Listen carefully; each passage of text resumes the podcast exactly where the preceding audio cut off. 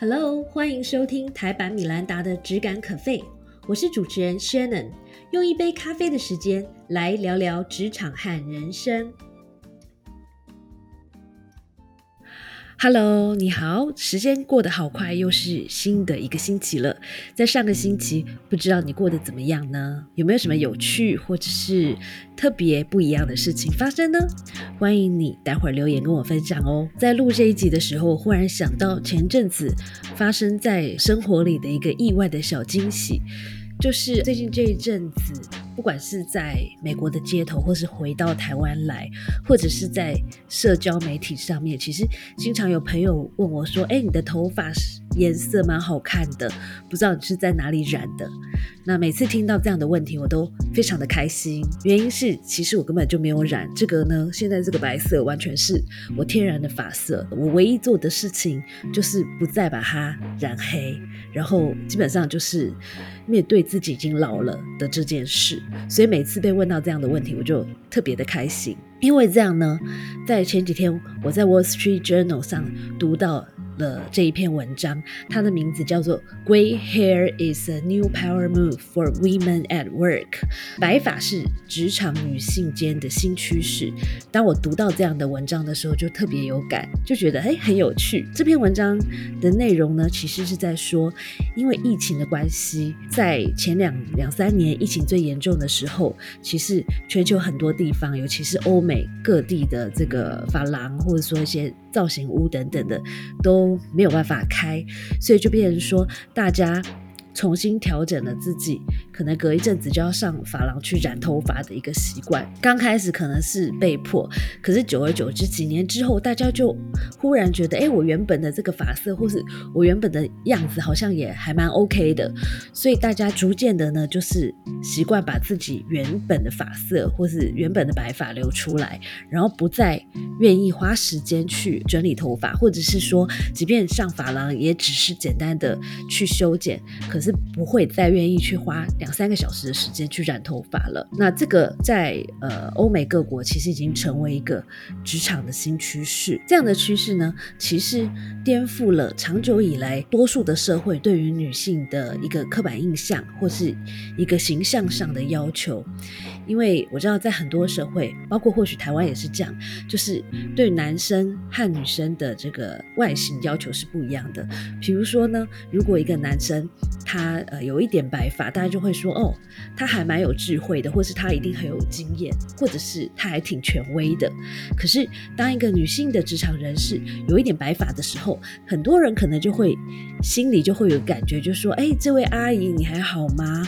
或者是你的体力还行吗？你的头脑还清楚吗？你是不是可以承担呃在工作上的重任呢？所以这样的一个刻板印象，其实对女性来说是很不公平的。但是没想到，就是因为这一波疫情的关系，反而打破了长久以来的一个刻板印象。所以我自己觉得，身为一个。呃，很早很早，国中的时候就开始少年白的人，我觉得这个趋势还挺好的，因为这个趋势有助于我们拥抱自己真实的样子。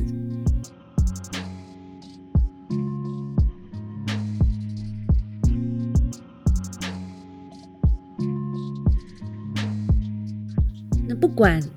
你有没有染头发？不管你是不是和我一样已经满头白发了，其实呢，在职场上要发展的好，或者是甚至是要生存下去，有一点很重要的就是公开说话的能力。虽然大家都知道这件事情很重要，但是其实经过很多的调查，会发现呢，公开的说话或是在三五个人以上的人面前讲话呢，对很多的职场人士来说都是一个很大的恐惧。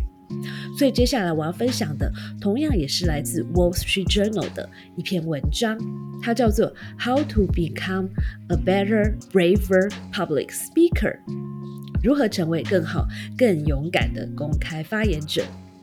这篇文章最棒的地方呢，就是它提供了六个非常实用的方法。第一个方法就是，首先呢，作者建议我们在说话之前，首先第一个要做的事情就是想一想你的听众是谁，他们要的是什么？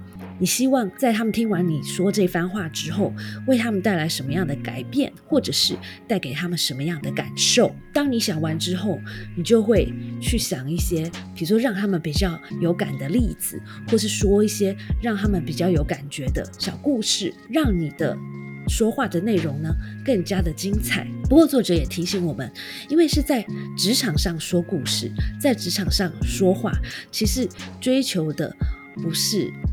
呃，不不是说你的故事要非常长，而是要追求一个言简意赅。所以作者建议我们两个说故事的结构。第一个说故事的结构呢，就是一提出问题，第二针对这个问题呢提出你的方法，第三说明这个方法的优点。这是第一个架构。那么第二个架构更简单了，就是举出两个例子，然后呢比较两者的差别，然后说明。哪一个状况是比较好的？那透过这两个简单的方法呢，其实非常有助于帮助我们把故事讲得到位，然后又不会让听众觉得很无聊，怎么这么花时间？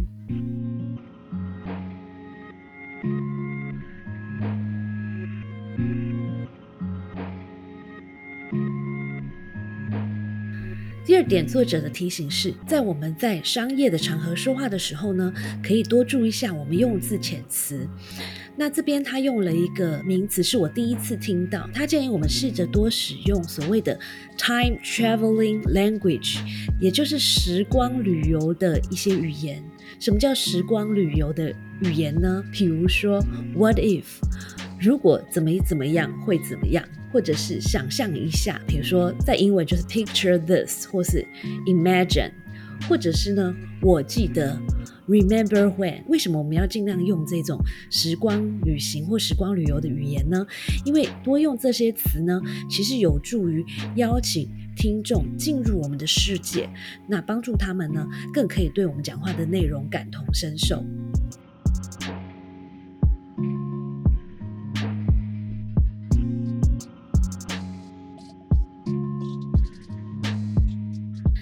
第三点，我相信在我过去的书或是分享里面都提过了好几次，也就是运用声音是非常重要的。例如，我们可以呃根据我们说话内容的一个重要性来调整我们的语速、音量、语气等等。那么第二点就是适度的。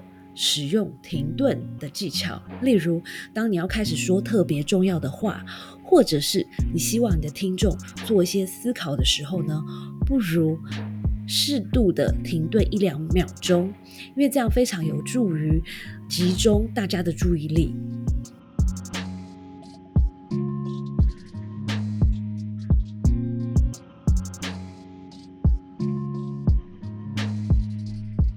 第四点是善用肢体语言。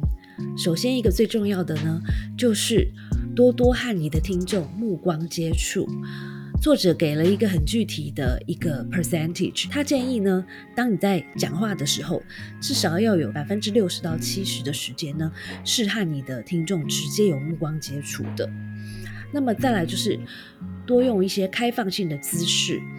例如，如果你是站在呃会议室的最前面，或者是你是站在舞台上的话，其实你可以用一个很开放性的手势，或者是如果你是站着，你可以很就是很自然的摆动你的双手，而不是很僵硬的把你的手放在背后，或是放在身体的两边，因为那样会让你看起来很像机器人，看起来非常的不自然。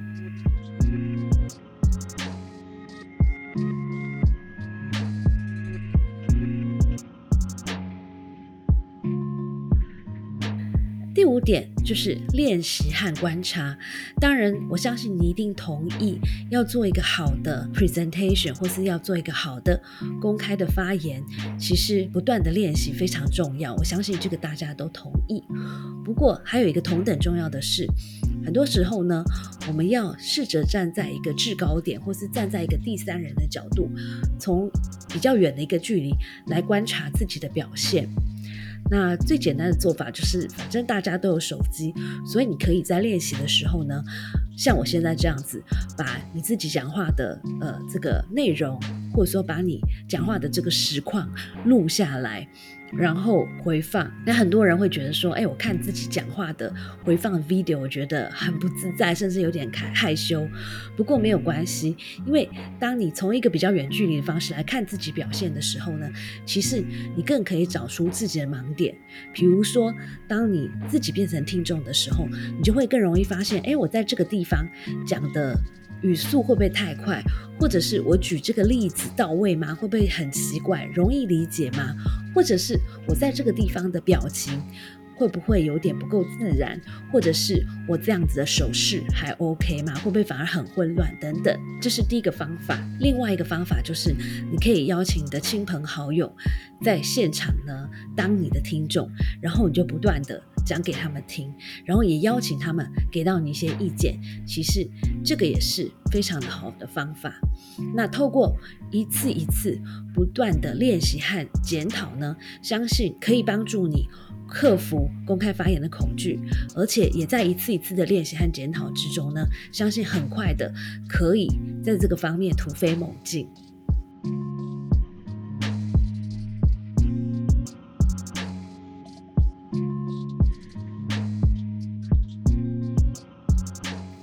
最后一点，很多人呃，不管练习了几百次、几千次，可能你在自己家里或是台下去呃讲你的内容的时候，你都觉得滚瓜烂熟了。可是上了舞台，或者是上了会议室，当十几双眼睛盯着你的时候，还是会非常紧张。那怎么办呢？作者建议我们要用自然的心情来面对紧张的情绪。所以，当你很紧张的时候，首先要做的事情不是抗拒这个紧张的情绪，而是要告诉自己说，紧张是很正常的，而且甚至紧张可以是我的朋友。为什么？因为适度的紧张呢，可以帮助我们把皮绷紧，然后帮助我们对于一些突发的状况。做出一些快速的反应，所以紧张是件好事。认知到这点之后，还是很紧张，怎么办呢？不如在我们正式上台开始要做报告，或是要做一个公开的沟通之前呢，我们先花三分钟的时间来深呼吸一下，或者是做一些伸展的运动。更重要的是，在上台或是正式开口的前几秒钟，你一定要告诉自己，自我信心喊话说。你是最棒的，你一定会讲得非常棒。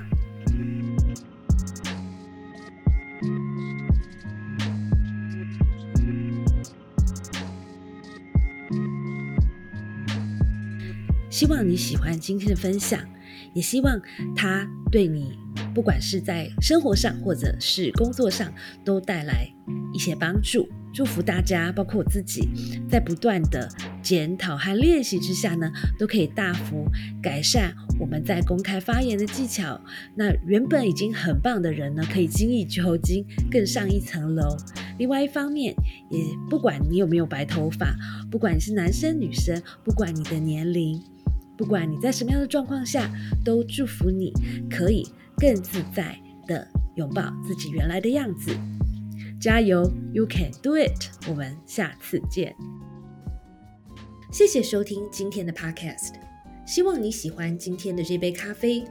我们的节目名称是台版米兰达的质感可废，欢迎订阅我们的频道，分享你的想法，也可以追踪我的粉丝专业台版米兰达的创业笔记。我们下次见喽，拜拜。